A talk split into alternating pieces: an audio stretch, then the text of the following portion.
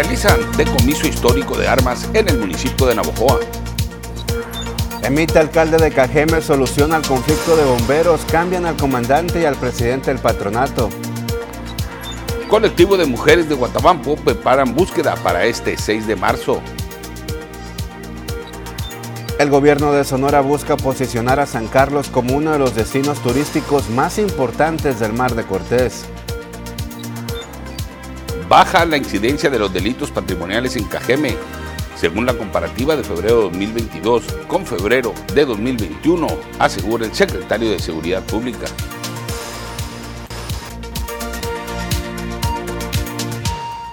Buenos días, yo soy Jorge Salazar. Esta es la primera edición de las noticias y usted es nuestro invitado principal. Tenga muy buenos días y como siempre es un gusto saludar a mi compañero y amigo Joel Gutiérrez. Hola Jorge, muy buenos días. Qué gusto saludarte. Ya viernes, fin de semana y el equipo de las noticias lo sabe, por eso traemos la mejor información, la más relevante acontecía por acá en la región del sur de Sonora. El día de ayer fue pues eh, un momento de muchas eh, balaceras, de, muchos eh, pues momentos policíacos. Tenemos todos los detalles en unos instantes más y también pues tenemos la información del pronóstico del tiempo con Marisol Dovala. Es importante que usted se comunique con nosotros al 64 42 04 21 20 para que nos haga llegar sus quejas, dudas, sugerencias, comentarios, lo que usted desee. Estamos para servirle.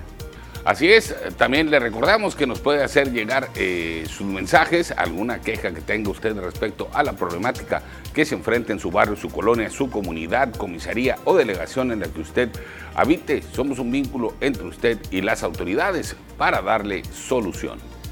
Y también este día, hoy viernes y mañana sábado, sigue el proceso de vacunación aquí en Plaza Sendero y en el nuevo estadio de los Yaquis. El próximo lunes ya inicia Vacum y San Ignacio Río Muerto. Más adelante le vamos a dar a conocer todos los detalles. Iniciamos de lleno con la información. Gracias por estar con nosotros. Y fíjese que el hundimiento del buque Santos en las playas de San Carlos es parte de una estrategia pensada para posicionar a este destino turístico como uno de los más fuertes en el Mar de Cortés, informó el gobernador Alfonso Durazo Montaño acompañado por el secretario de Marina José Rafael Ojeda Durán y Célida López Cárdenas, secretaria de Turismo Estatal. El mandatario destacó que las bellezas naturales de San Carlos deben aprovecharse para el impulso turístico, pero esto a su vez debe realizarse con un irrestricto respeto al medio ambiente. Convertir a San Carlos en uno de los destinos turísticos de excepción de todo el mar de Cortés. Yo les digo que a San Carlos no hay que verlo de la playa hacia el mar, que de por sí son imágenes hermosas. Hay que verlo del mar hacia la playa. Y vean ustedes lo que tenemos aquí a mis espaldas. Vean ustedes lo que tienen a sus espaldas. De veras que la los caprichos de la naturaleza se expresan aquí con una belleza Aunado a esto, destacó Durazo Montaño el trabajo de infraestructura que se proyecta para Guaymas potenciará a San Carlos, principalmente con la rehabilitación del puerto y la construcción de la carretera que conectará esta comunidad sonorense con el vecino estado de Chihuahua. El buque Santos inició su vida activa tras salir de los astilleros de Alameda, California, en Estados Unidos en el año de 1944 para formar parte de la Marina de dicho país, participando durante su servicio activo en la batalla de Pearl Harbor para después partir a los mares de China a funciones de desactivación de minas marinas. Tras un largo servicio en 1975 fue dado de baja y vendido a México, donde pasó a formar parte del patrimonio de la Secretaría de Marina, recibiendo el nombre de Santos por el militar mexicano José Santos Degollado. Después de una larga vida de servicio, la unidad fue dada de baja en 2014, iniciando posteriormente los preparativos para su hundimiento, el cual tuvo lugar la mañana de ayer jueves. Muy bien, y continuando con más información.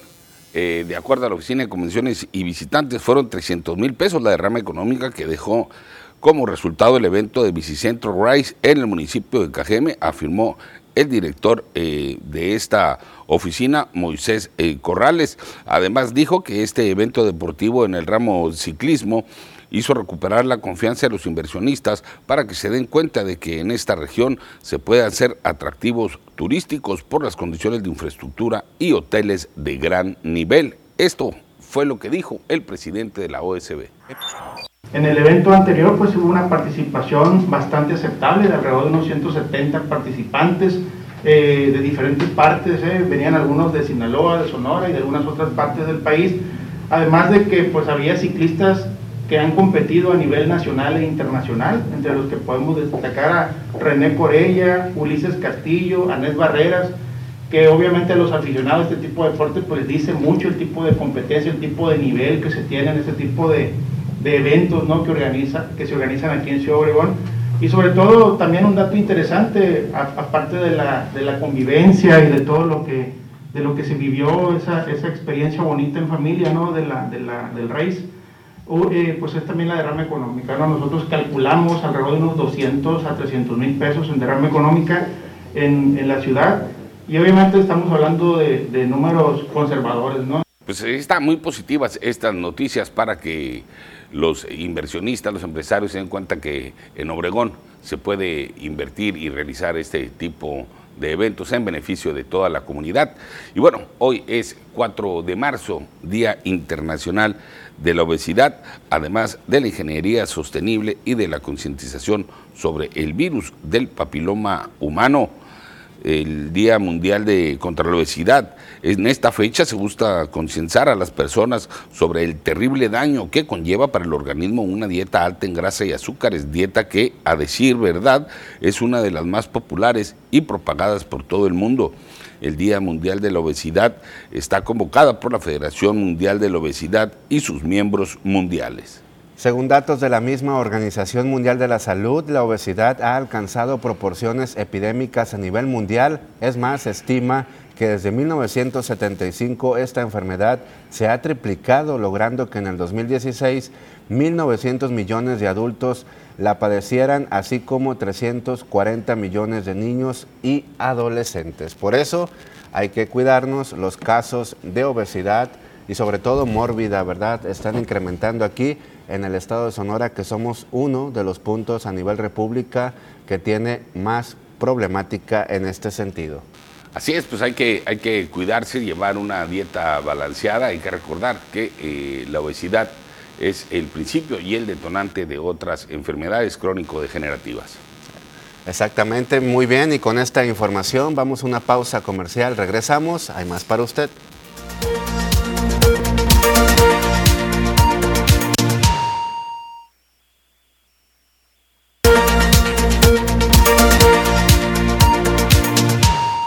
Muy bien, continuamos con más información. Sígase comunicando con nosotros al 64 42 04 21 20 para darle a conocer ahorita los mensajes, leerlos. Vamos a dar un recorrido por los principales portales de noticias, como ya es tradición a nivel república, estatal y local. Iniciamos con el Excelsior. Rusia ataca planta nuclear en Ucrania. Un edificio de la central de Zaporizhia, más grande de Europa, se incendió tras un bombardeo. Sus operaciones apagaron sus reactores para garantizar la seguridad. En Milenio, Biden, mayor caos global si Putin no paga por invasión tilda de dictador al líder del Kremlin y cierra el espacio aéreo a aviones rusos. Insiste en Estados Unidos en la fabricación de autos para abatir la inflación. El Reforma bloquea la Secretaría de Economía exportaciones a Rusia. Se tiene listo un acuerdo para prohibir la exportación a Rusia de cientos de productos y materiales. En el financiero, récord en empleo formal, un millón en 12 meses. En febrero creció 4.7%, impulsado por servicios y movilidad. Vamos con información regional con el Expreso. Decomisan en Navojoa un cuantioso arsenal. Autoridades aseguraron fusiles, armas largas y ametralladoras, granadas y vehículos. Esto en la Perla del Mayo. Y en síntesis noticias, lámparas no serían retiradas por empresa tras anulación de contrato. Desde el pasado 17 de febrero el municipio dejó de pagarle a Óptima Energía los 3 millones y medio de pesos que mensualmente cubría desde el 2013 por la renta de lámparas para el alumbrado público. Y aunque existe la posibilidad de que la empresa demande por la vía judicial, no ganaría, informó el alcalde de Cajeme. Infocajeme satisface a Lamarque el nivel de aprobación a su gobierno. El alcalde Javier Lamarque se mostró satisfecho con el nivel de aprobación que le dieron los participantes de una encuesta realizada por la asociación Cajeme Cómo Vamos, hecha con el propósito de evaluar la opinión ciudadana sobre temas públicos de mayor interés. En tribuna, el gobierno de Cajeme debe aclarar los 115 millones de pesos de recursos federales que usó para pagar nóminas. La Auditoría Superior de la Federación encontró que el Ayuntamiento de Cajeme no justifica el por qué gastó de más en salarios considerados como pagos en exceso. ¿Qué es lo que dice el diario del Yaqui este viernes? Balean a pareja en la misión del Real. Vecinos del sector manifestaron haber escuchado más de 20 disparos. Un hombre y una mujer fueron agredidos con arma de fuego ayer jueves por la tarde mientras caminaban por las calles del fraccionamiento Misión del Real. Y en su portal de noticias eh, favorito, el de TVP, por supuesto, le amputaron piernas y dedos después de comer eh, fideos echados a perder. Un joven de 19 años se sometió a múltiples amputaciones después de comer una comida sobrante de fideos caducados y sufrir una falla orgánica múltiple. Y esos fueron los portales de noticias más importantes de la República Mexicana, estatal y local. Así que lo seguimos invitando a que siga con nosotros en esta transmisión y vamos también a darle un recorrido de cómo andamos con los casos COVID a nivel nacional. Por ejemplo, se siguen reportando más de 5 millones de casos confirmados, para ser exactos, 5 millones 544 mil 644 activos actualmente, 35 mil 788 los eh, recuperados, afortunadamente, 4.821.403 y lamentable el asunto que se sigan registrando muertes por esta enfermedad, más de 460 casos durante las últimas horas. Así es, y el panorama en Sonora eh, también presenta algunos casos, 225 positivos durante la última jornada, 128 de ellos fueron detectados en mujeres y 97 en hombres. También eh, los municipios con mayor incidencia de casos positivos son Hermosillo con 84, Cajeme con 51, eh, Guaymas con 51, perdón, Cajeme con 39, San Luis Río Colorado con 21, Navojoa con 15 y Caborca presenta 8 casos. Y con esta información vamos de nueva cuenta a una, a una pausa comercial. Quédese con nosotros, regresamos.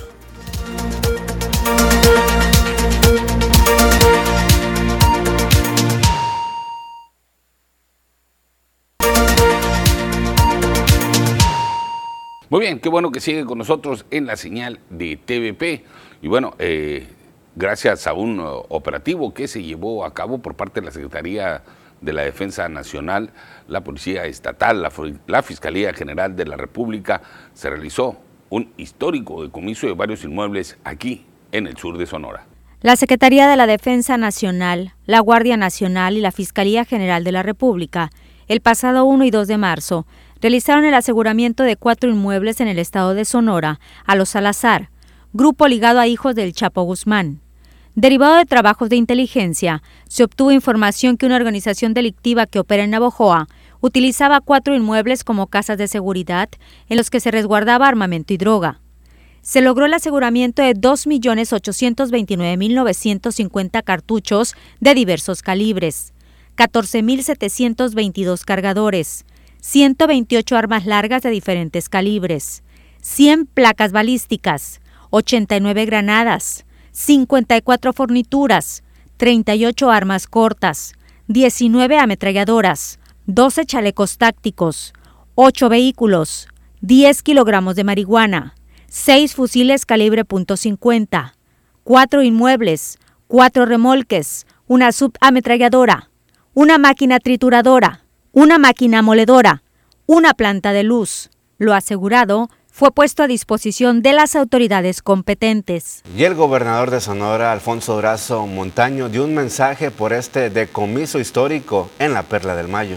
Se ha informado ya que la Secretaría de la Defensa Nacional, en colaboración con la Guardia Nacional, y el respaldo de la Fiscalía General de la República hicieron una serie de cateos en diversas casas de seguridad en Abojoa, eh, Sonora, en donde encontraron una cantidad de armas eh, impresionantes.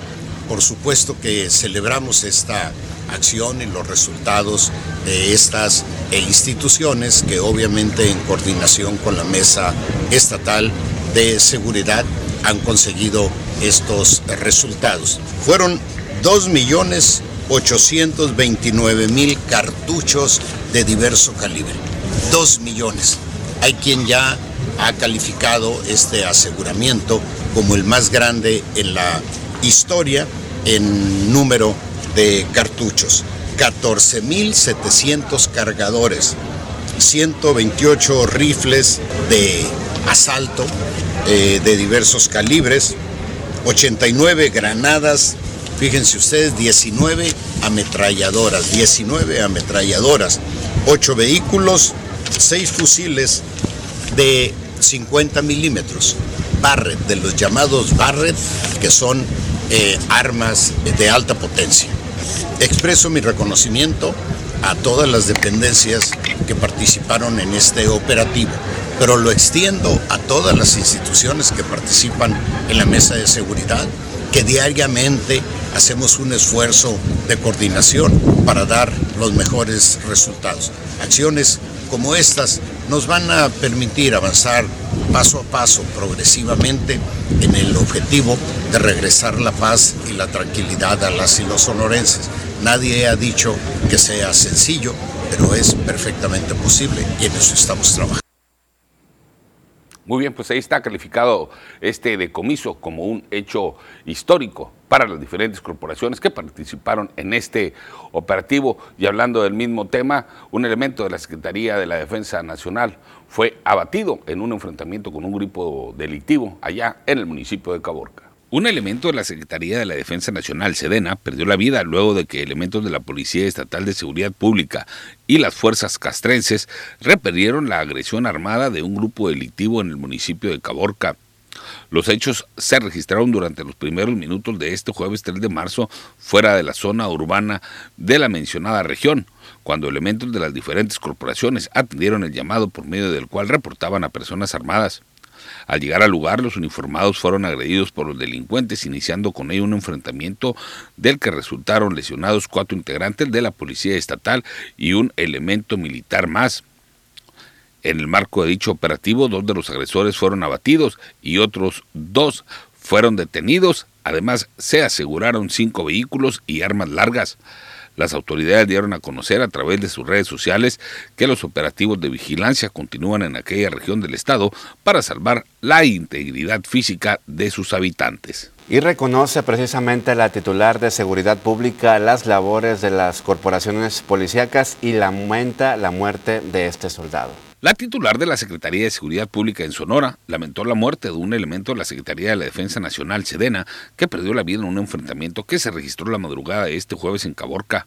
María Dolores del Río Sánchez reconoció la labor de las diferentes corporaciones policíacas que operan en la entidad, las cuales, aseguró, trabajan diariamente por la seguridad de todos y todas las sonorenses.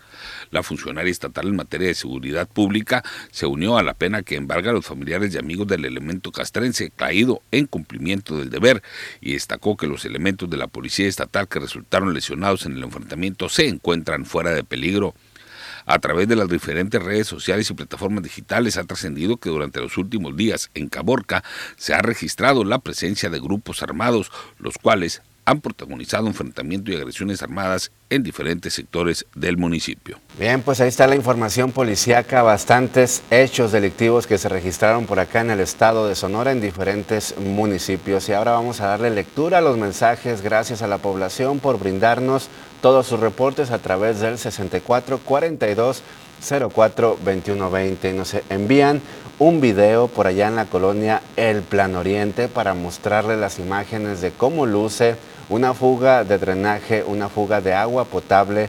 De verdad está muy mal por allá la calle Ejido y Álvaro Obregón, en la colonia Benito Juárez, mejor conocida como el Plan Oriente, fuga de agua y drenaje, ya no aguantamos los malos olores, llevamos más de dos meses, tenemos varios números de folio y las autoridades de Loma Paz no nos hacen caso. Ojalá que a través de su medio de comunicación pudieran venir y solucionar este problema que está por la calle Ejido y Álvaro Obregón en la colonia El Plan Oriente. Muy bien, también nos están reportando eh, un incendio por la calle 200 pasando la París.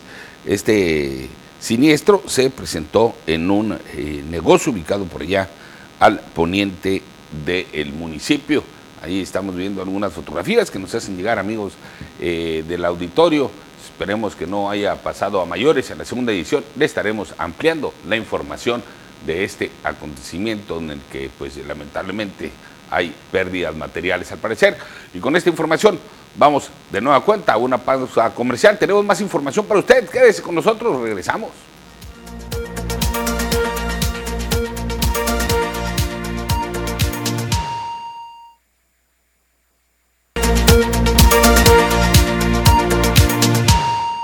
Bien, continuamos con más información. Ya está listo y preparado nuestro buen amigo Poncho Insunza con la sección deportiva. ¿Cómo estás? Muy buenos días. Ya fin de semana. Buenos días, buenos días, Joel. Exactamente. Ya llegó el fin de semana y por supuesto va a venir muy cargado de todo, toda la actividad del mundo del deporte fútbol, obviamente también peleas de box por ahí bastante interesantes. Y bueno, también una noticia que circuló por las, por las vías de las redes sociales el día de ayer fue eh, la incorporación de Sergio Romo a las filas de los acereros de Monclova en la Liga Mexicana de Béisbol. Sergio Romo, el ex liga mayorista México-americano, está listo entonces para jugar con el equipo de acereros de Monclova. Su última organización en el béisbol de la Gran Carpa fue el conjunto de los Atléticos de Oakland, un hombre que ganó tres anillos de serie mundial con el conjunto de los Gigantes de San Francisco, que militó con los Mellizos de Minnesota, con el equipo de los Atléticos, con varias organizaciones del béisbol de la Gran Carpa y sin lugar a dudas es una contratación bomba junto con otras que ya nos tiene acostumbrados el equipo de Monclova y que sin duda alguna le va a dar mucha profundidad al bullpen del equipo de Coahuila.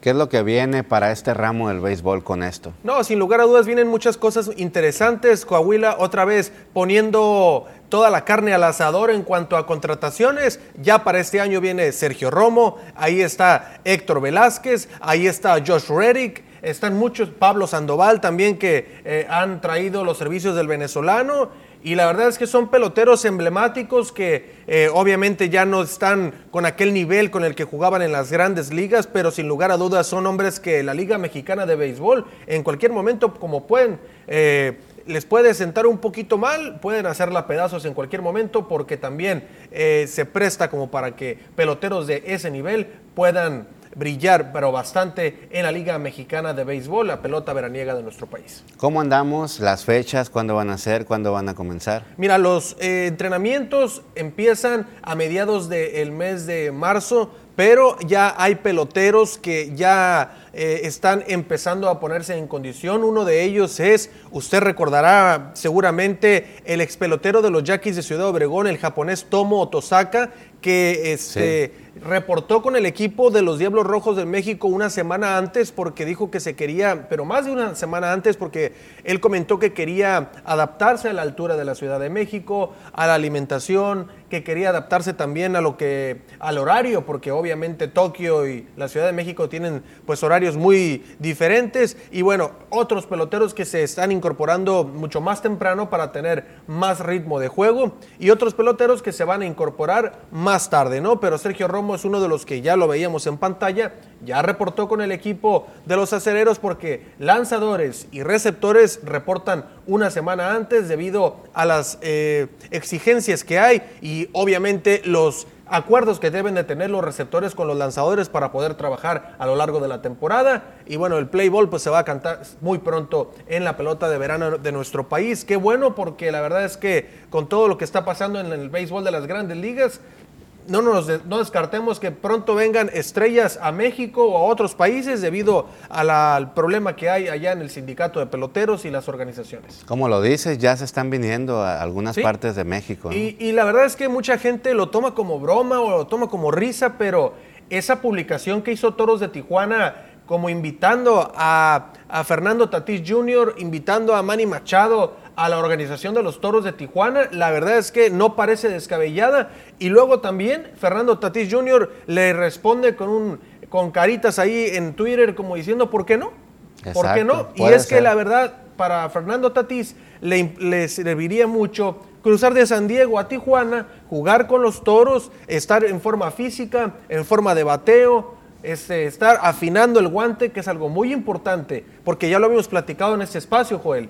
El béisbol castiga si no te mantienes en forma, como en el boxeo de igual manera. Entonces, debes de estar en forma porque si no, pierdes el ritmo de bateo y cuando caes en un slump ofensivo es muy difícil salir de ahí. Entonces, eh, podríamos ver también a Bryce Harper en el béisbol japonés, en el béisbol coreano a otras estrellas, porque pues en las grandes ligas ayer hubo una reunión por ahí entre estas gentes que fue más que nada una reunión, así la, la titularon como informal, pero siguen, siguen sin llegar al acuerdo, ¿no? Y esto verdaderamente sí molesta a muchos porque son multimillonarios contra multimillonarios sin llegar a un acuerdo económico. Imagínate. así se las gastan. Pero regresando aquí a México, a esta temporada, de verano dices que a mediados de este mes de marzo ya inician los entrenamientos. Sí, y probablemente, ¿cuándo serían los juegos? Pues para abril, mayo, junio. La verdad es que hay un gran nivel, sobre todo con la incorporación de Mariachis de Guadalajara, eh, Toros de Tijuana, que ha mostrado gran nivel, que es el actual campeón, que tuvo el regreso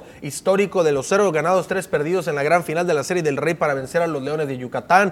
Leones de Yucatán es un gran equipo. Este, el conjunto de los Toros de Tijuana, Mariachis, Acereros de Monclova, grandes equipos que vienen empujando fuerte, a Unión Laguna también, que le vamos a ver un gran nivel en esta ocasión, el equipo de los Generales de Durango que también están buscando ser protagonistas ya en esta campaña. Yo creo que van a, va a ser una gran temporada esta, sobre todo por las gran... por lo que se está prestando del béisbol de los Estados Unidos y que puede venir eh, más gente de allá, yo creo que va a, ser una gran temporada la 2022. Así es, la vamos a esperar. ¿Los favoritos cuáles son? Siempre son los que ganan. Pues mira, por el momento, favoritos, en el particular punto de vista de un servidor, está Mariachi de Guadalajara en la zona norte, junto con el equipo de Toros de Tijuana. Está también Acereros de Monclova. Estos tres equipos son los favoritos en la zona norte para mí. Y en la zona sur está también por ahí Diablos Rojos de México, Leones de Yucatán este, ¿Y a quién podríamos poner también por ahí? La verdad es que son dos equipos solamente los que están fuertes hasta el momento y que yo les veo serias aspiraciones de poder llegar a la final de la serie eh, de la zona sur o a la serie del Rey. Los toros de Tijuana siempre han ganado, ¿verdad? Algunos triunfos durante los últimos años. Es que es un equipo muy competitivo, un equipo que tiene muy buena organización en cuanto a la directiva, jugadores y que saben muy bien cómo mover sus piezas desde arriba, desde la oficina, saben mover muy bien esas piezas en el ajedrez beisbolero. Se refleja también en lo que hace Omar Rojas como manager de este equipo. Y obviamente es un equipo también que le meten bastante dinero, Joel. Es una, es una organización con mucho dinero en el fondo y que le invierten bien para que este equipo pueda producir un gran béisbol en el terreno de juego, en el diamante, y eso atrae a los aficionados que se refleja en la taquilla, en la venta de los productos que consume el aficionado, y ahí le recuperan simplemente, Joel. Y el resultado, ahí está, un equipo campeón que hizo grandes cosas y que la serie del Rey pasada fue realmente un hombre impresionante lo que hizo Omar Rojas con este equipo, de llevarlo de los cero ganados, tres perdidos, al, al 4-3 y vencer a los Leones de Yucatán. Exacto, y por algo pues invitaron a los de las grandes ligas, quiere decir que hay presupuesto, hay dinero. Sí, sí, sí, imagínate invitar a Fernando Tatís Jr., a pesar de que Fernando Tatís les diga, ¿sabes qué? A mí págame esto y yo voy, seguramente es mucho dinero, mucho, mucho dinero, pero ¿qué pasa? Tú traes a Fernando Tatís Jr., a la tercera base de este equipo, al bat designado de este equipo, y obviamente el aficionado se va a volver loco, querer ver a este tipo de peloteros ahí y van a abarrotar el parque. Claro que sí, vamos a estar muy pendiente. ¿Cómo andamos durante el fin de semana para las ligas de aquí del Valle del Yaqui? Pues la Liga Interregional de Béisbol del Valle del Yaqui se va a reanudar la gran final para el juego número 5 y para el juego número 6. La serie está empatada a dos entre el equipo de Maral Autopartes de Jaime Monreal y el conjunto de Expendio Manolos. El próximo domingo en la mañana van a jugar este, el juego número 5, por la tarde en el partido vespertino el juego 6. Si dividen, el próximo domingo, es decir, este, nueve días más, estarían jugándose entonces el juego 7 y decisivo de quién se queda con la corona. Pero si este domingo uno de los dos equipos gana los dos partidos, Joel, es campeón de la Liga Interregional de Béisbol del Valle del Yaqui de primera fuerza. Bueno, pues vamos a estar muy al pendiente ahí. Ahí está, Expendio Manolos contra Maral Autopartes. Excelente, mucho éxito para los dos equipos. Poncho, te invito y también invito al público a ver lo que circula en redes sociales. Vamos a verlo. Y es que un joven organiza ayuda para Ucrania. Ayer le presentábamos la situación del joven de Navojoa, quien se encuentra en Ucrania tratando de salir de la zona de conflicto. Sin embargo, su espíritu solidario no se apagó y desde hace unos días organiza una colecta para comprar víveres y así ayudar a la comunidad donde se encuentra. Uno de sus últimos mensajes publicados en su perfil de Facebook decía, familia y amigos, después de una larga espera finalmente pude abordar el tren de evacuación justo antes de que cerraran la ciudad. Fue un viaje de 20 horas bastante difíciles y que se sintieron eternas. Sigo en Ucrania, pero el peligro aquí es un poco menos. Ya inició el toque de queda, por lo que tendré que esperar a mañana temprano para seguir en camino. Es decir, hoy la frontera ya queda a menos de 10 horas y espero cruce a Rumania el cruce a Rumania no sea complicado. Dejar eh, esto es muy triste para mí. Una parte de mí quería quedarse y seguir ayudando lo más que se pudiera. Se quedan atrás mi trabajo, mis alumnos, mis compañeros y los mejores amigos que me hicieron sentir como en casa, aún siendo un completo extraño, solo espero que sigan bien y que algún día volvamos a vernos de nueva cuenta. Bien, pues ahí está esto que está circulando el día de ayer. Antier también el gobernador de Sonora emitió un comunicado solidarizándose con este joven quien se encuentra en Ucrania, con este conflicto que existe por allá entre Rusia y Ucrania. Pues. Sí, definitivamente, ¿no? También leía el, el decreto que se firmó temporal de paz para que los civiles pudieran evacuar, ¿no? También es algo muy importante para no, que no haya pérdidas este, de civiles, pérdidas humanas pues al menos algo de lo poquito que podemos rescatar de esta guerra trágica que no eh, beneficia absolutamente a nadie, pero bueno, ahí están los bombardeos que siguen de Rusia a Ucrania y, tratando entonces la gente de salir hacia Rumania y a donde sea, Joel. Exactamente, lo vamos a recibir aquí con los brazos abiertos, viene directo al estado de Sonora y a ver a su mamá aquí al municipio de Navojoa. Muchísimas gracias, mi Poncho, por la información deportiva, pero nos vemos en un momento más. A las 8.40 con toda la información deportiva. Quédese en la noticia.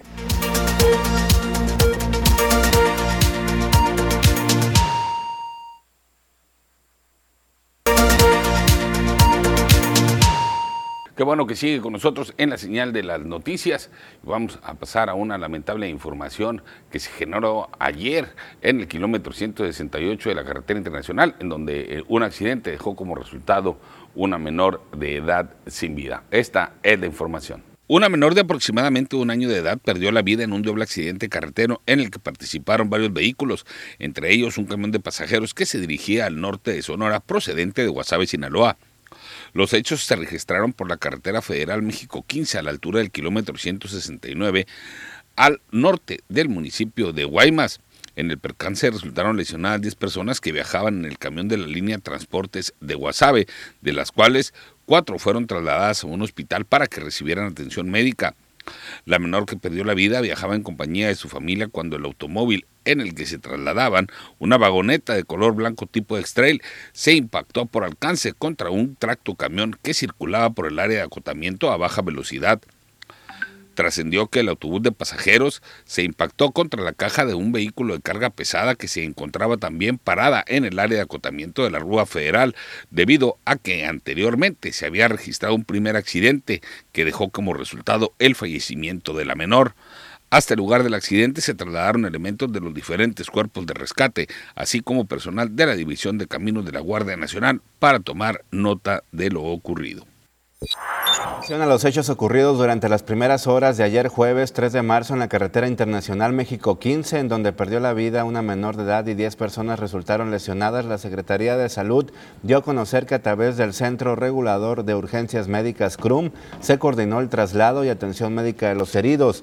La dependencia estatal dio a conocer que recibió el reporte del accidente a través del C5, a cuya atención acudieron elementos de la Cruz Roja y dos de sus ambulancias, una unidad de caminos y puentes federales y una unidad de bomberos de Guaymas. La Secretaría de Salud de Sonora detalló que en este accidente se vieron involucrados un vehículo particular y un camión de carga pesada. También manifestaron que fueron trasladadas cuatro personas, dos adultos y dos menores de edad, al IMSS de Guaymas. Cabe destacar que el CRUM asiste la atención y traslados de los lesionados en coordinación con diversas instituciones de emergencias. Lamentable la muerte de esta pequeñita. Y con esta información vamos a una pausa, regresamos, hay más para usted.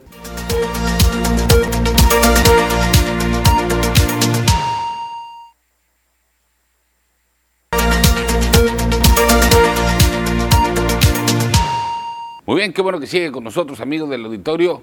Y bueno, en los últimos días se ha generado una polémica luego de la cancelación eh, del contrato que tenía el Ayuntamiento de Cajeme con la empresa Óptima Energía, que es la que brinda el servicio de alumbrado público. Al respecto, el alcalde de Cajeme afirma que no se quedará sin servicio el municipio. Esta es la información. Pese a la cancelación del contrato con Óptima Energía, empresa que prestaba el servicio de alumbrado público LED en Cajeme por más de 10 inconsistencias detectadas, además de un contrato leonino, el servicio no se ausentará en las colonias, recalcó el alcalde Javier Lamarquecano.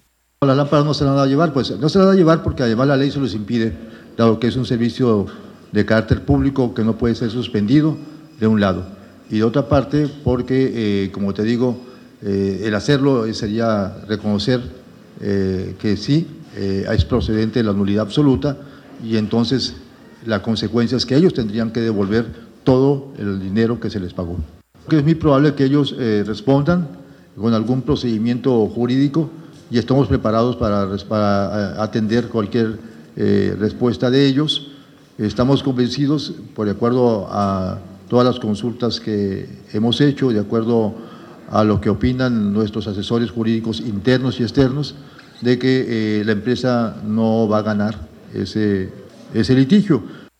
Se está declarando la terminación anticipada del, del contrato porque encontramos las causales suficientes para una nulidad absoluta del contrato y por lo tanto el ayuntamiento queda exento de cualquier responsabilidad administrativa y financiera.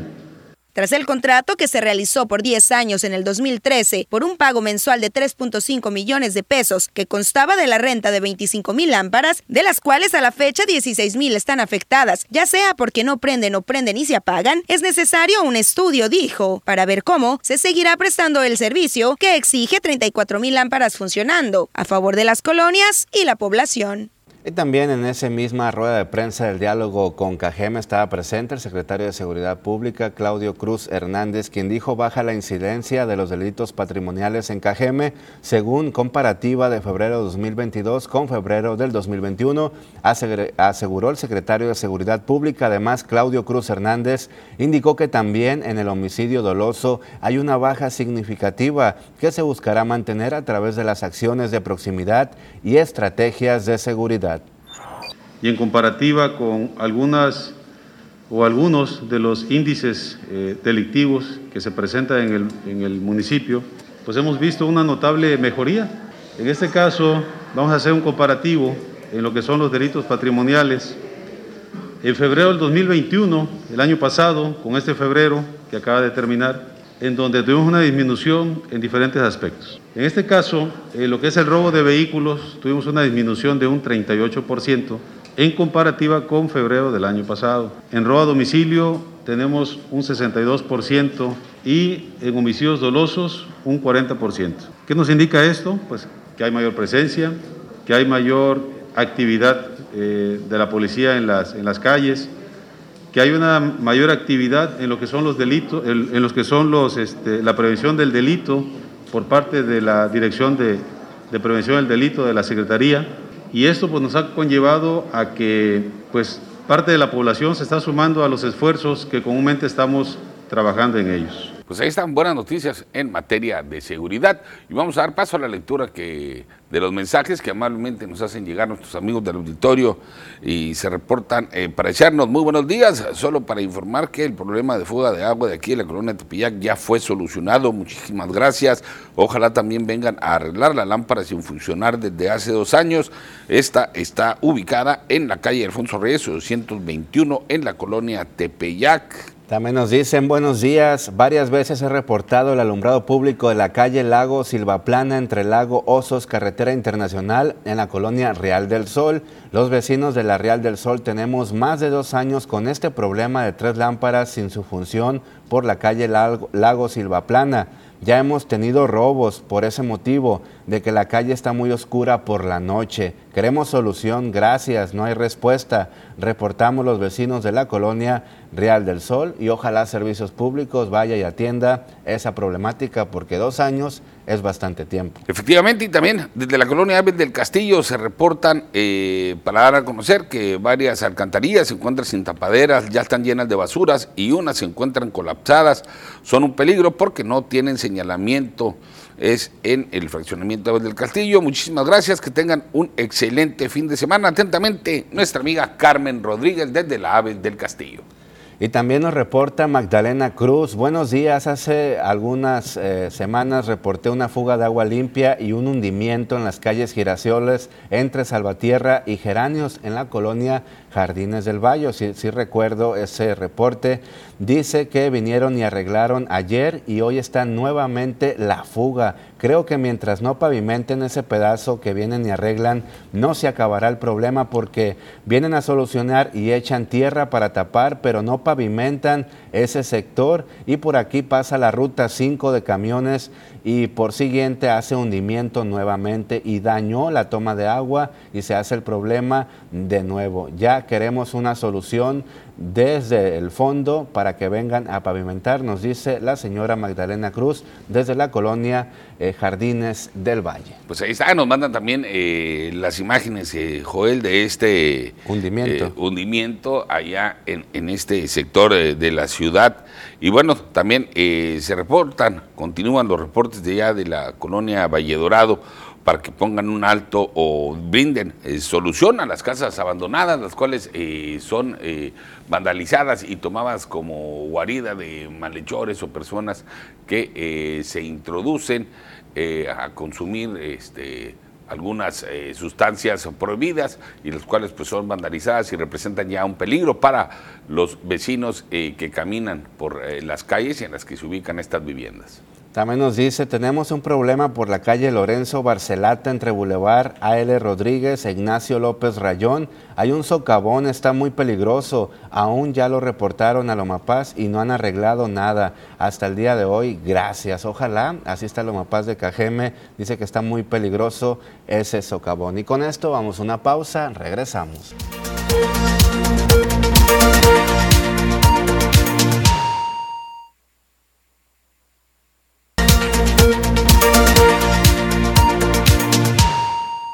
Continuando con más información, con la finalidad de reforzar los lazos de unión entre las autoridades y la sociedad, Claudio Cruz Hernández, comisario de la Secretaría de Seguridad Pública Municipal, sostuvo una reunión con habitantes de la colonia Aves del Castillo, con quienes se comprometió a reforzar las acciones de seguridad y vigilancia en dicho sector. El jefe de la Policía Preventiva y Tránsito Municipal, en compañía de áreas de la Secretaría de Seguridad Pública como programas preventivos, unidad especializada para menores, DARE y el grupo especializado de la unidad para atender la violencia familiar se encargó de escuchar las peticiones de los vecinos.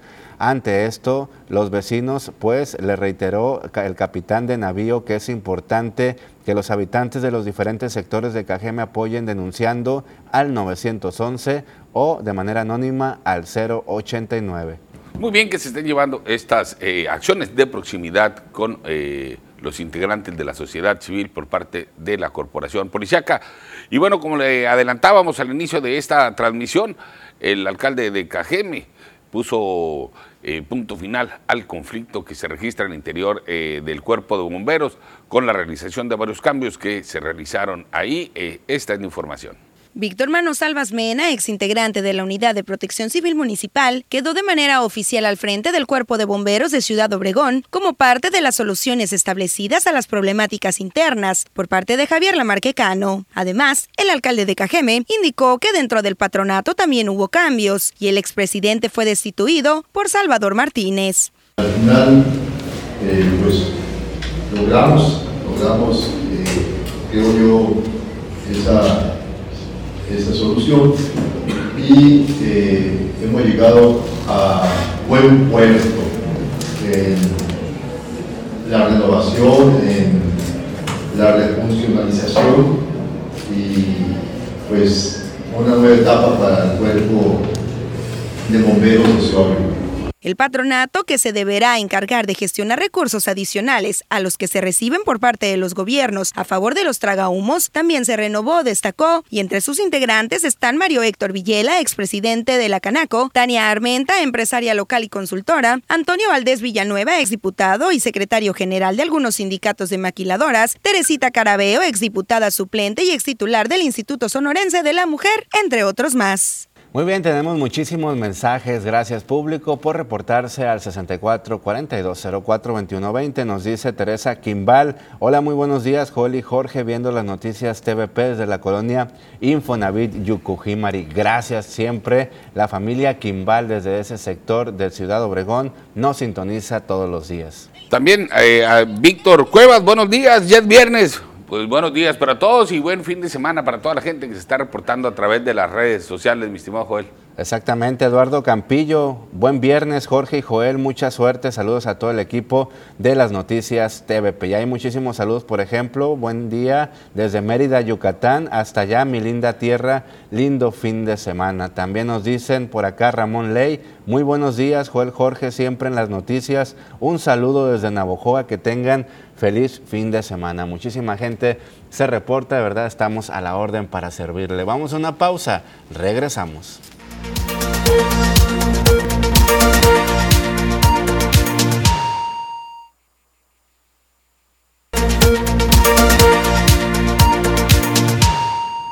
Continuamos con más información, ya es viernes, usted lo sabe, siempre nos acompaña el psicólogo Francisco Aarón Muñoz de la Escuela para Padres. Hay un tema muy interesante que abordar para que usted esté muy atento, son los estilos de crianza. Muy buenos días, Francisco, bienvenido. Buenos días, Joel, para ti, para todo el auditorio. Eh, pues mire, eh, la semana pasada hablamos de errores en la crianza, ahora vamos a hablar de estilos de crianza. ¿Cómo es tu estilo, papá, mamá? ¿Cómo estás criando a tus hijos? Si estás siguiendo el mismo patrón que cuando te educaron a ti, o si realmente quieres hacer algún cambio porque te diste cuenta que en la educación que te dieron había cosas por mejorar, ¿verdad? Y siempre es importante hacer una pausa en cualquier área de tu vida y analizar pasado, presente y futuro. del pasado, ¿qué nos sirve? ¿Qué nos aporta? ¿Qué aprendemos? Del presente a evaluarnos y el futuro como hacia dónde vamos, como hacia mejorar, evolucionar en cada área de nuestra vida. Bueno, papá, nomás, ahí para que vayan ubicando eh, en cuál estilo tienen ustedes. Primero vamos a hablar, Joel, de, del estilo autoritario que es muy común para esta región, ¿no? De esta parte machista o esta parte de la, a veces las mamás de este, que quieren con una autoridad desbordada, eh, incluso dicen, es que si grito apenas así me hacen caso, ¿no? Hombre, hay estudios que con el grito se bloquean los niños. El autoritario no toma en cuenta la, necesidad de los hijos, eh, invalida la emoción de los hijos, pone castigos muy severos, pueden llegar hasta el, castigo físico. El, autoritario eh, tiene una rigidez muy tremenda tremenda y, los hijos pueden crecer con baja autoestima, pueden crecer inseguros, pueden crecer con algunas heridas emocionales desde la infancia que van a tener efectos cuando vayan que esté ya en la vida adulta.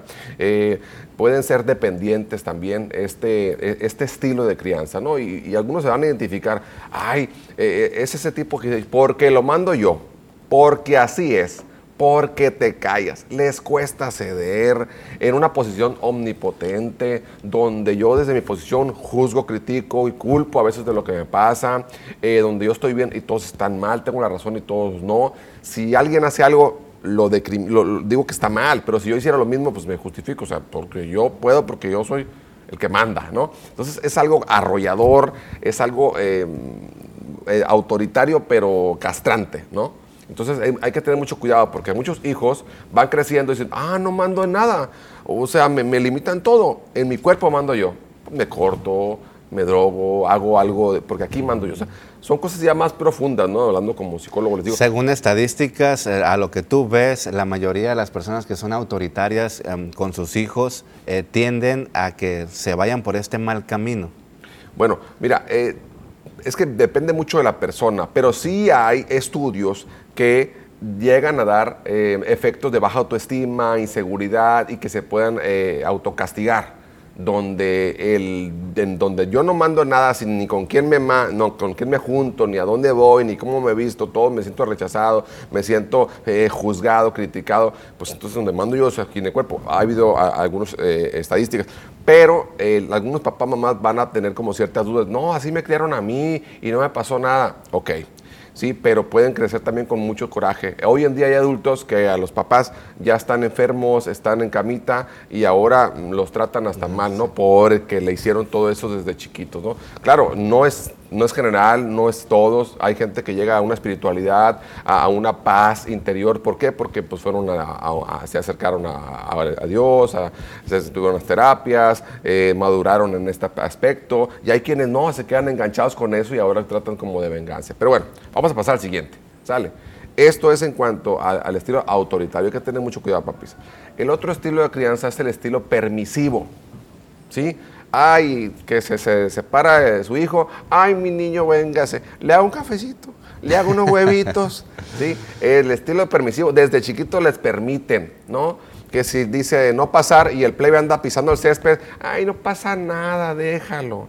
Va creciendo, ay, que no quiere en la escuela, que no le gusta, que le exigen mucho, pobrecito, se va a estresar, que no que no lo haga. O sea, les permiten de más, le, le sobreprotegen de más, le hablan hasta en diminutivos. Entonces, todo eso, hasta cuando van creciendo, ahí están, ¿no? Siempre eh, sobreprotegiéndolos, permiten demasiado, ¿no? Eh, no hay límites, pues, no hay límites, no hay esta estructura que les brinde seguridad a los hijos. Ese estilo de, de- de permisivo, pues, carecen de, de un compromiso, de, ser- de hacerse responsables, de asumir consecuencias. Y lo más preocupante ahorita de ese estilo permisivo es que todavía se sigue presentando en algunos hogares con mayores de edad, mayores de 18, que hay mamás que así los defienden, que así los tratan, y eso pues no los va a hacer madurar, los va a seguir afectando.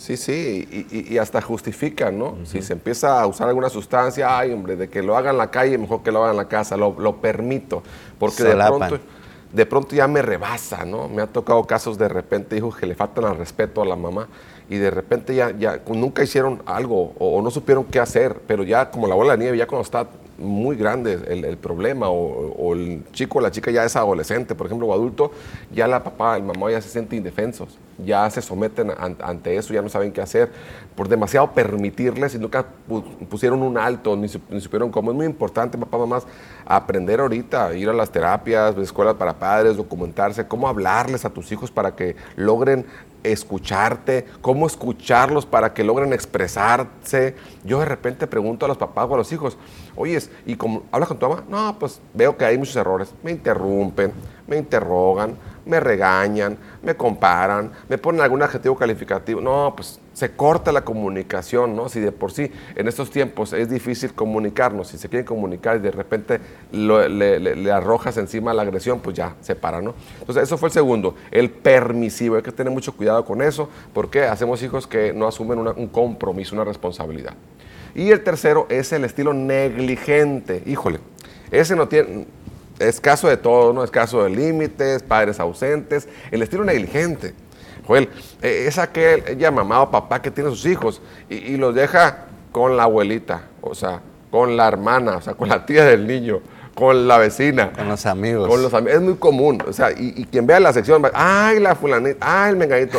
O sea, dejan, dejan toda la autoridad, todo esto que deberíamos de presentar ante nuestros hijos, ante alguien más. Es una negligencia tremenda, ¿no? Se deslindan, que ya no va a estudiar, ah, pues ni modo. Que esté enfermo, ah, pues él se lo buscó. Que va a entrar en, en- en situaciones de, de conflicto porque se junta con aquellos, ah, pues ahí se le echa.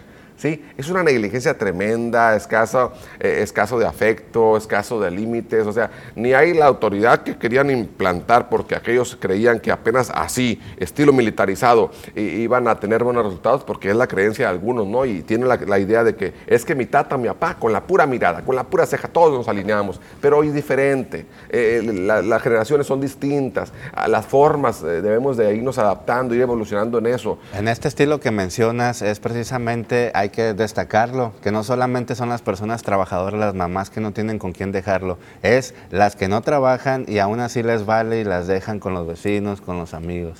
Qué bueno que tocas ese punto, Joel, porque eh, he visto casos de personas eh, que tienen que trabajar eh, por necesidad, ¿verdad? Ahora sí aplica ahí la calidad a la cantidad. Ahora, a lo mejor las mamás tienen poquito tiempo con los hijos porque trabajan a lo mejor en una maquila, en una empresa o en un, trabajo muy absorbente. Pero fíjate bien cómo te anticipas, cómo ordenas, cómo limpias, cómo educas en valores, ¿verdad?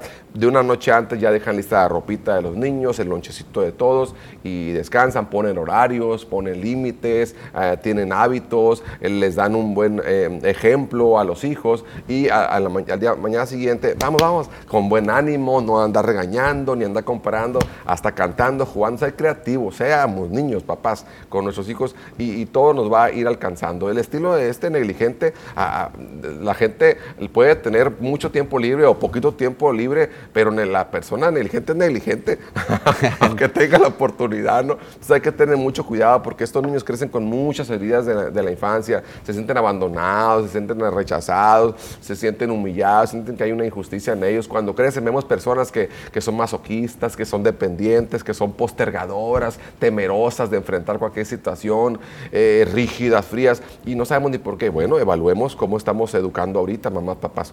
Y vámonos al cuarto, ¿qué te parece? Que es como más equilibrado. Es el estilo democrático o el estilo asertivo. ¿verdad? Es el estilo más ideal, el que les recomiendo eh, a ustedes que lo, que lo puedan adoptar, adoptar y adaptar como si fuera un hijo, ¿no? Ese estilo, ¿no? recordemos que hay una frase por ahí que dice, empiezo fingiendo y termino creyendo, o sea, actúa, como tú quieras hacer, como tú quieras hacer las cosas, como tú quieras ser, caminar, hablar, y claro, todo a lo positivo, ¿no?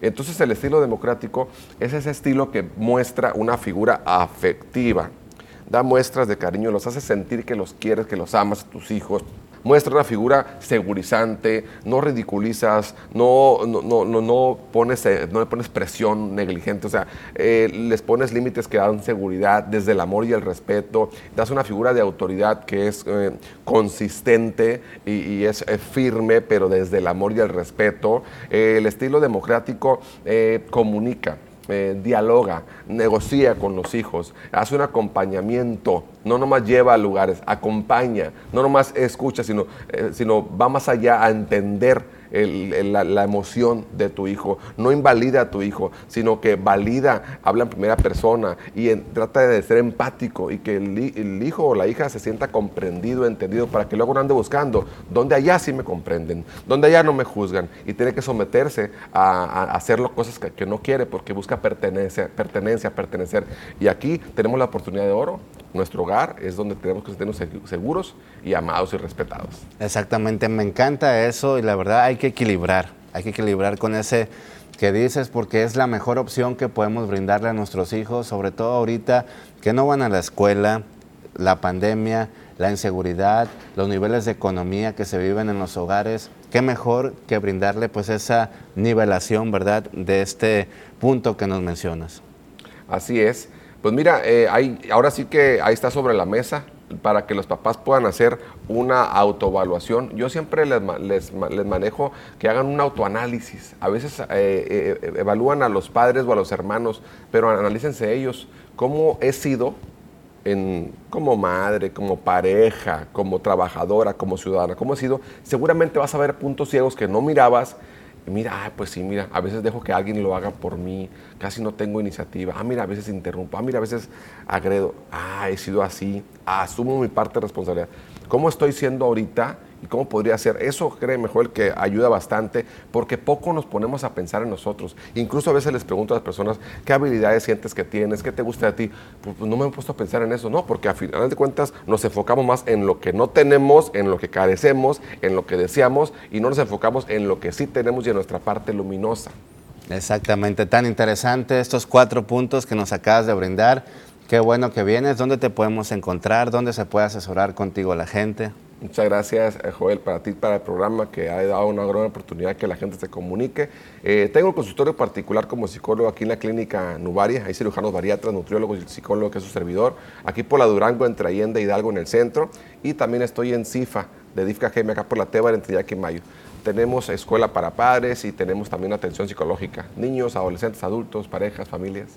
Me encanta todo esto, de verdad. El público debe de aprovechar todo el profesionalismo que le brindas a la población para poder cambiar a la sociedad, ¿verdad? Tan interesante. Muchísimas gracias, amigo Francisco. Nos vemos el próximo viernes en la Escuela para Padres. Y usted, público, no se vaya porque hay más información para usted.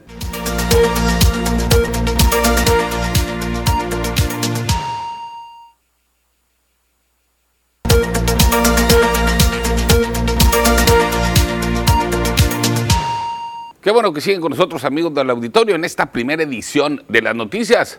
Ha llegado el momento de saber qué es lo que nos depara la cuestión climatológica para este fin de semana y para eso ya está con nosotros nuestra compañera y amiga Marisol Dobala. Marisol, muy buenos días.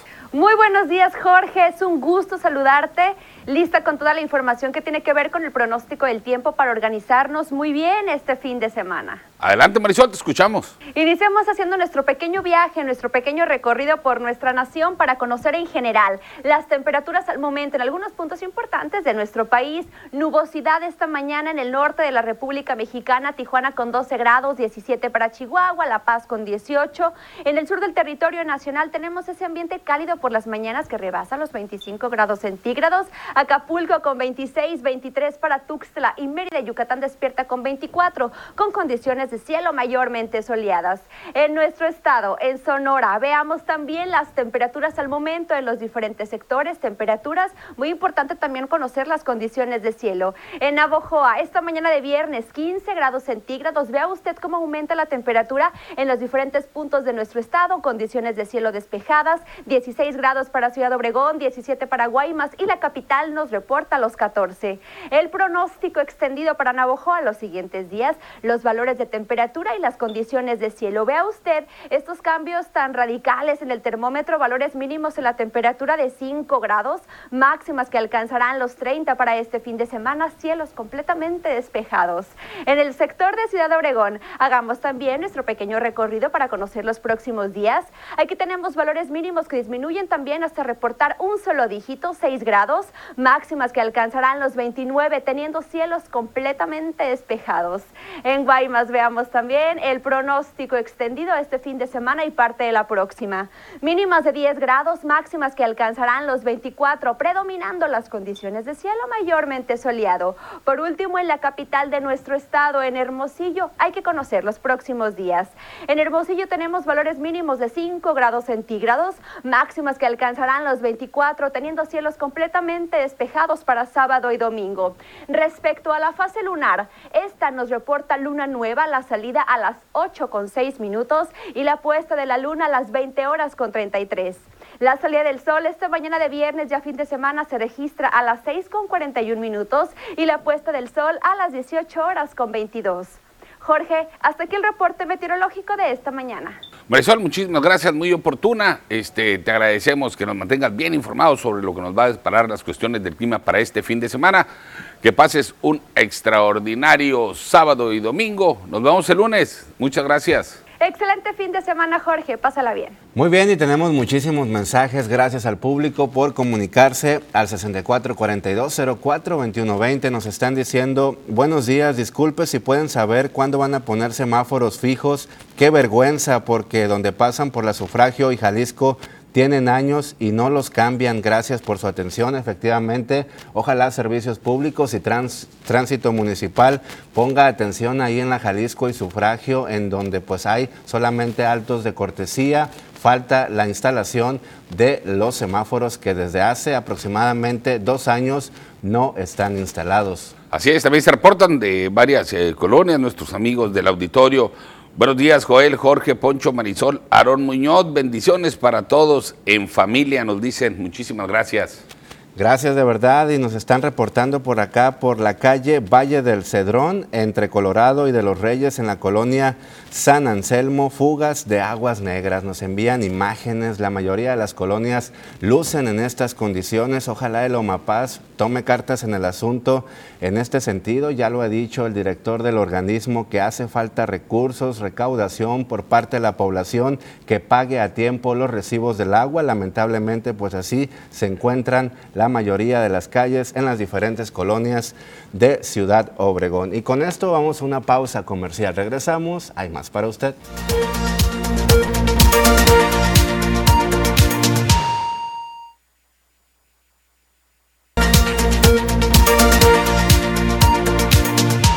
Seguimos con más información. Es momento de enlazarnos en un punto de Ciudad Obregón con nuestra compañera y amiga Edith Noriega. Muy buenos días, Edith, ¿cómo estás? Hola, muy buenos días, Joel. Aquí me encontraste platicando con la señora Marta Cecilia García muy temprano. Ya está trabajando, está preparando un cafecito que huele muy bien.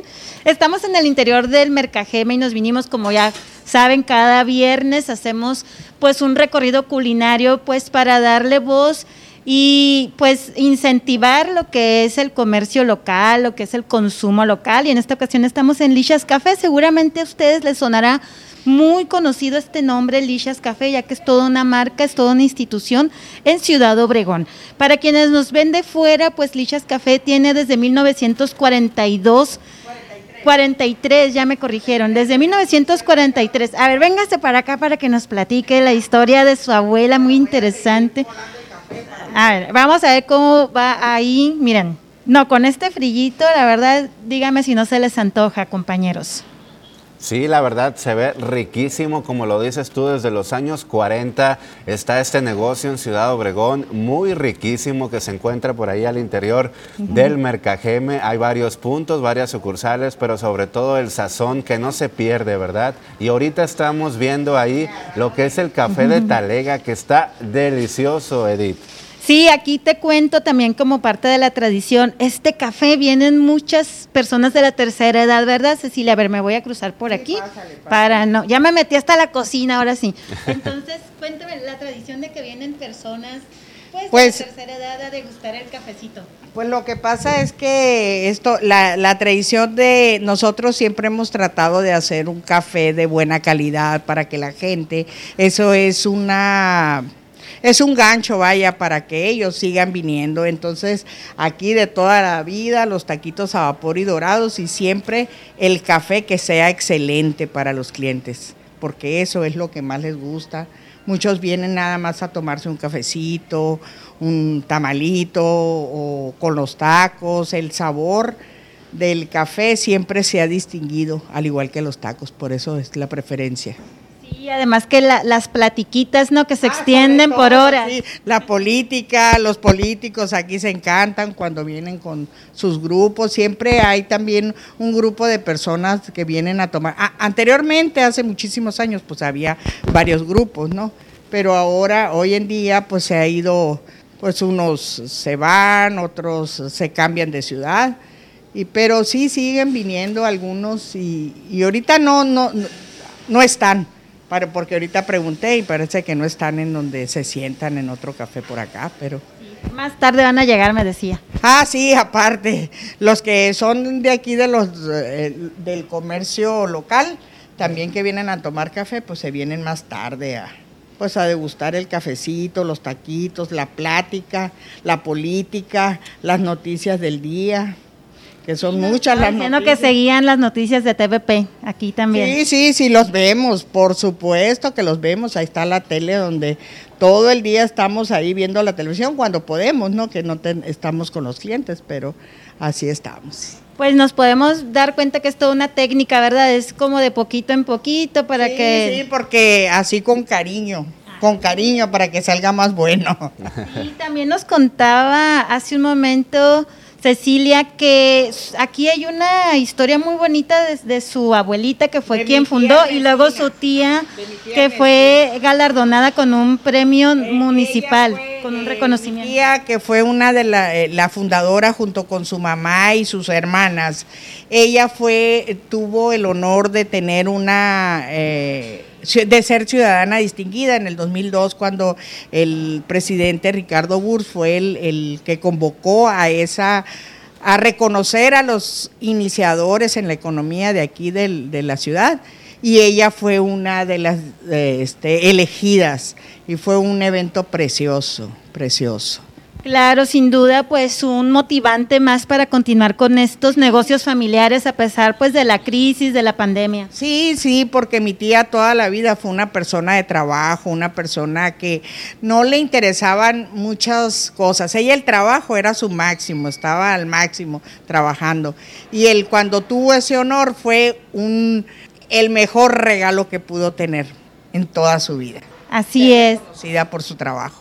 Así es, cuéntanos acerca también de los productos que podemos consumir. Me está diciendo que ya en unos minutos más ya van a empezar a llegar los... tradicionales taquitos a vapor y dorados, de que toda la vida se han consumido, eh, que toda la gente los prefiere. Es un taquito riquísimo que puede servir desayuno, cena, a las 4 de la mañana. De hecho, aquí era un lugar que estaba abierto a las 24 horas, donde acudían después de los bailes, todos los, cuando se podía, ¿no? Que estar los, los negocios abiertos a las 24 horas, era un lugar de tradición que vinieran a comer.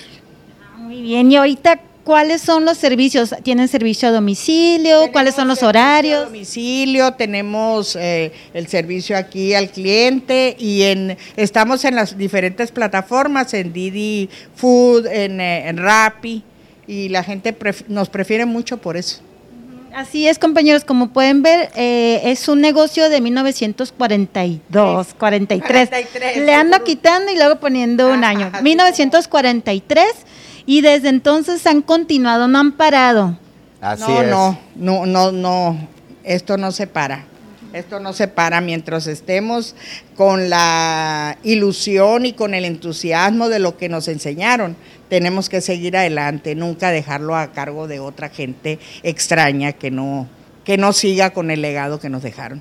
Muy bien, pues muy bonito mensaje, la verdad, pues para, para degustar nuestro cafecito ahorita, compañeros, hagan sus pedidos.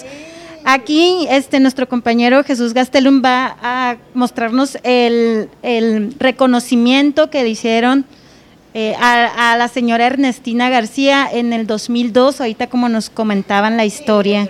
Señor eh, eh, Ricardo Bursa arriba, siempre hemos tenido la visita de los candidatos a gobernador, a presidente. En esa ocasión, allá donde está arriba el gobernador Eduardo Bursa, ellos vinieron un día nada más un día de, de picnic, haz de cuenta, ¿no? Sin previo aviso. Llegan ellos y comen y disfrutan y platican con todos los, este, pues los clientes y la gente de los alrededores. Muy bien. Pues antes de despedir, compañeros, un mensaje final para invitar a la ciudadanía que todavía no conoce este lugar, que bueno, como nos ven en el sur de Sonora, a lo mejor alguien viene este fin de semana algún asunto familiar, personal o de trabajo y pues invitarlos a que a que pues vengan, a degustar los taquitos. Pues nosotros los invitamos a que vengan al centro, que no pierdan la tradición, toda la gente de los campos que vienen a, a hacer sus compras, a que vengan, que no dejen esto por fuera, que no que siga las tradiciones de las ciudades, donde eso es lo que nos distingue como municipio, como ciudades de trabajo, que no dejen de venir aquí a comer. A Lichas Café, a, la birria, a, las tortas, a todo lo que hay aquí en el centro. Perfecto, porque si algo podemos presumir en Ciudad Obregón, pues es, de, es de la buena comida. Aquí comes bien hasta en una carretita, en, en donde sea se come muy bien. Muy bien, pues te agradecemos mucho la entrevista y nosotros nos quedamos aquí a esperar los taquitos y ustedes se quedan en el estudio, compañeros. Muchísimas gracias, Edith. Que tengas buen día. Me saludas a la señora hermosa que nos hizo recordar este café de talega que nuestros abuelitos pues nos inculcaban a probar. De verdad, muy rico en Lichas Café, los taquitos a vapor, los tacos dorados, una delicia desde el año 1900. 43. Y con esto vamos a una pausa, regresamos.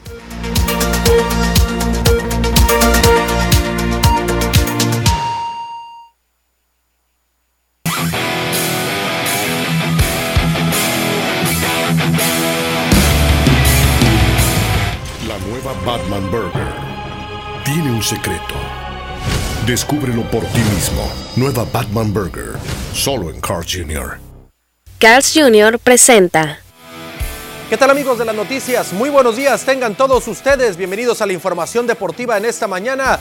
Hay mucha información de la cual platicar y vamos respecto al tema del béisbol y es que los acereros de Monclova, vaya que hacen contrataciones bastante buenas. Sergio Romo, la nueva incorporación del equipo de los acereros de Monclova, se une entonces también a los peloteros Josh Reddick y Pablo Sandoval, además de mencionar que ya estaba Héctor Velázquez desde la campaña pasada con el equipo de Coahuila. El Mechón Romo entonces llega procedente del béisbol de las grandes ligas después de que no tuvo ningún acercamiento por parte de ninguna organización del béisbol de las grandes ligas para poder jugar en el 2022 en el béisbol de la Gran Carpa. Así es de que el mexicano entonces estará vistiendo los colores del conjunto de los acereros allá en el gigante de acero. Por otra parte, hay muchos peloteros que están sin equipos en las grandes ligas. Uno es Carlos Correa, el otro es Freddie Freeman quien apunta a llegar a los Dodgers de Los Ángeles, agentes libres que no se pueden acomodar debido al paro patronal.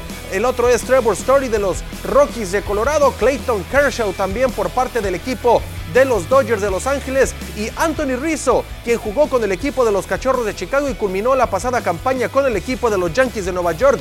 Estas son muchas de varias estrellas que están sin contrato en el béisbol de las grandes ligas y que por supuesto están buscando acomodo en una organización, sin embargo les impide el hecho del cierre patronal poder negociar con alguna organización debido a que son algunos de las algunas de las medidas que están impuestas hasta el momento después de que no hay acuerdo entre el sindicato y el dueño, los dueños de, los, de, eh, de las organizaciones allá en el béisbol de las grandes ligas. Así es de que vamos a ver cuándo estos jugadores tan emblemáticos del béisbol de las grandes ligas pueden entonces acomodarse en alguna organización. Antes de continuar con la información, permíteme hacerles excelente recomendación. Su sabor es una advertencia. La nueva Batman Burger de Carl's Jr. tiene un secreto. Descúbrelo por ti mismo en cada mordida, con carne 100% Black Angus, crujiente tocino y una intrigante salsa estilo ciudad gótica. Es la nueva Batman Burger. Desenmascara el gran sabor de la nueva Batman Burger en tu Carl's Jr. preferido. Disfruta de Batman la película este marzo del 2022, solo en cines. Continuamos con información, vamos al fútbol mexicano y es que Fernando Ortiz este director técnico de las filiales del equipo del América tomará las riendas del conjunto azul crema después de eh, el cese de el señor Santiago Solari. Será el técnico del América de manera interina en lo que el club analiza las opciones de las cuales puede empezar a tomar eh, la opción de quién será el sucesor de Santiago Solari. Se habla de el colombiano Juan Carlos Osorio, se habla de La Volpe, se habla de Siboldi, se habla de Mario Carrillo, se habla de muchos técnicos, pero en lo que son peras o son manzanas, este hombre Fernando Ortiz estará bajo el mando del equipo del América en lo que eh, consiguen el nuevo entrenador. Por otra parte, el Real Betis de Sevilla, el equipo de Andrés Guardado y de Diego Laines culminó un gran partido frente al Rayo Vallecano en la Copa del Rey y de la semifinal avanzaron a la gran final, la cual disputarán el próximo 23 de abril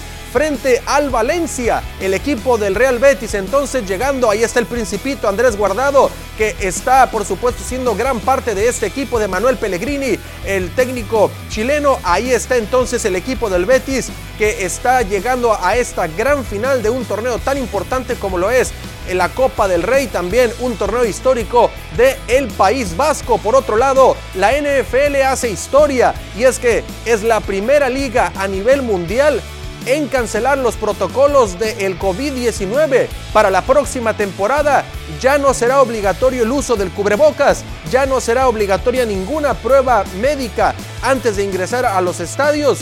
Ya no habrá protocolos para poder ingresar a ningún lado. Así es de que aficionados, el staff y jugadores ya no necesitarán presentar el tema de las vacunas, etcétera.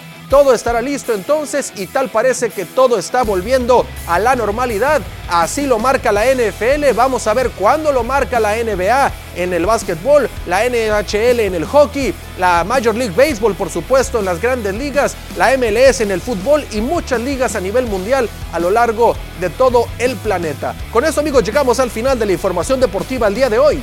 Quédense con más información aquí en las noticias. La nueva Batman Burger tiene un secreto. Descúbrelo por ti mismo. Nueva Batman Burger, solo en Carl Jr.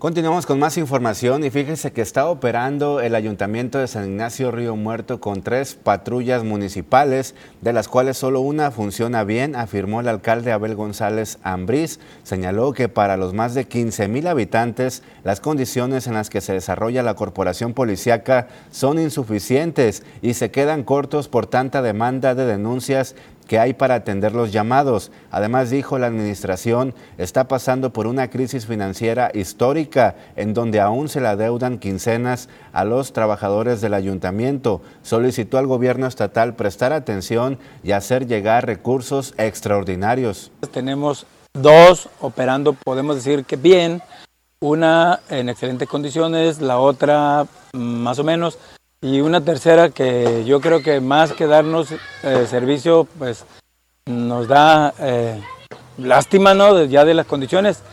Pero pues yo creo que vamos a seguir haciendo las, las gestiones necesarias eh, ante el gobierno del Estado, ante Seguridad Pública Estatal, pues para mejorar las condiciones, porque aparte de las patrullas, yo siempre lo he dicho, vaya, el edificio de seguridad pública de San Ignacio Río Muerto es un edificio obsoleto, ya pasó su vida útil.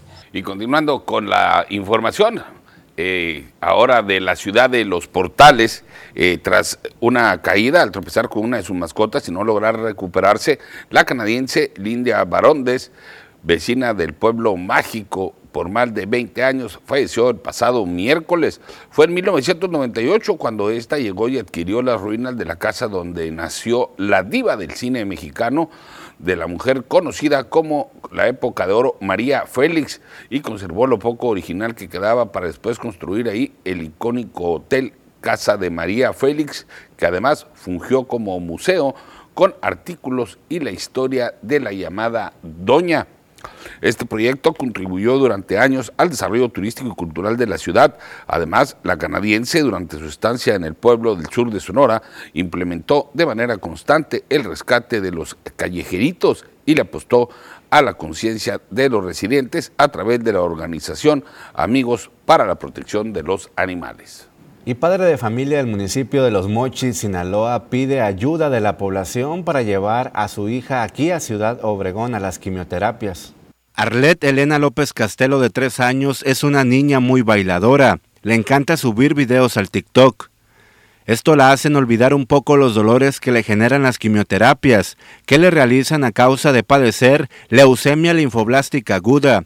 Originaria de la colonia Álamos Country, municipio de Los Mochis, Sinaloa, vienen todas las semanas a Ciudad Obregón para atenderse en el Instituto Mexicano del Seguro Social pero en ocasiones no hay dinero para los pasajes, por lo que su papá Arturo López Villaseñor, de 37 años, solicita ayuda de la ciudadanía. Que debería de haber apoyo. Que se tiente el corazón. Que todo el corazón para que ayude a todos los niños. Ahí este, este, este. Te toca a ti ver a todos los demás papás batallar, ¿verdad? ¿Cómo sí. Son, estos días, son muy feos, pues me ha tocado ver niños muy malos, y ahí pues están batallando, pero echándole ganas de salir adelante. Si usted gusta ayudar, puede comunicarse al teléfono 6681-682462 con Arturo, papá de Arlet, o bien depositar la tarjeta bancaria 4766-8417-2397-9699. Al borde del llanto, desea que su hija se recupere. Pues que la amo y que quiero que salga adelante. Con tu inspiración, y así va a ser, con todo el favor de Dios. Sí va a ser. Dice estar batallando bastante tras no tener apoyo de las autoridades gubernamentales. Desde los mochis y por aquí ando solito con ella aquí, echándole ganas, echándole adelante. A veces batallas. Sí, pues hay veces que con los gastos, pues hay veces que nos, nos vemos mal. Ahí. Muy bien, pues ahí está. Eh, hacemos un llamado a todas las personas de buen corazón que deseen eh, apoyar a esta pequeñita y a su padre para que puedan eh, continuar trasladándose los mochis aquí a Ciudad Obregón para que la pequeñita pueda seguir con su tratamiento.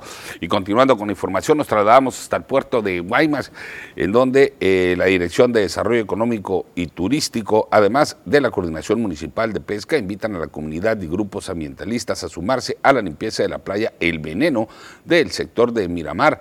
La cita es este sábado a las 5 de marzo desde las 8 de la mañana y donde estarán participando funcionarios y personal del Ayuntamiento de Guaymas, así lo dio a conocer Jorge Medina Director de Desarrollo Económico y Turístico. La finalidad es involucrar a los grupos que cuidan del medio ambiente, vecinos, jóvenes y adultos, en una actividad que fomenta el trabajo en equipo y la limpieza de las playas. Con esta información hemos llegado a la, al final de esta primera edición de las noticias. Nos despedimos nosotros, no sin antes desearle un extraordinario fin de semana. Yo soy Jorge Salazar, estas fueron las noticias y usted, nuestro invitado principal. Hasta el lunes. Y un saludo rápidamente para eh, Ana Patricia Patiño y Gabriela Ruiz de la colonia Villa California de parte de la Universidad La Salle. También mandamos un gran saludo a los alumnos del octavo semestre de Mercadotecnia de la ULSA, así como a la maestra Enid González, que tuvieron una visita aquí a las instalaciones de TVP. Muchísimas gracias público por estar aquí presente durante toda esta semana con nosotros. Pase usted un excelente, pero excelente fin de semana. Hasta la próxima.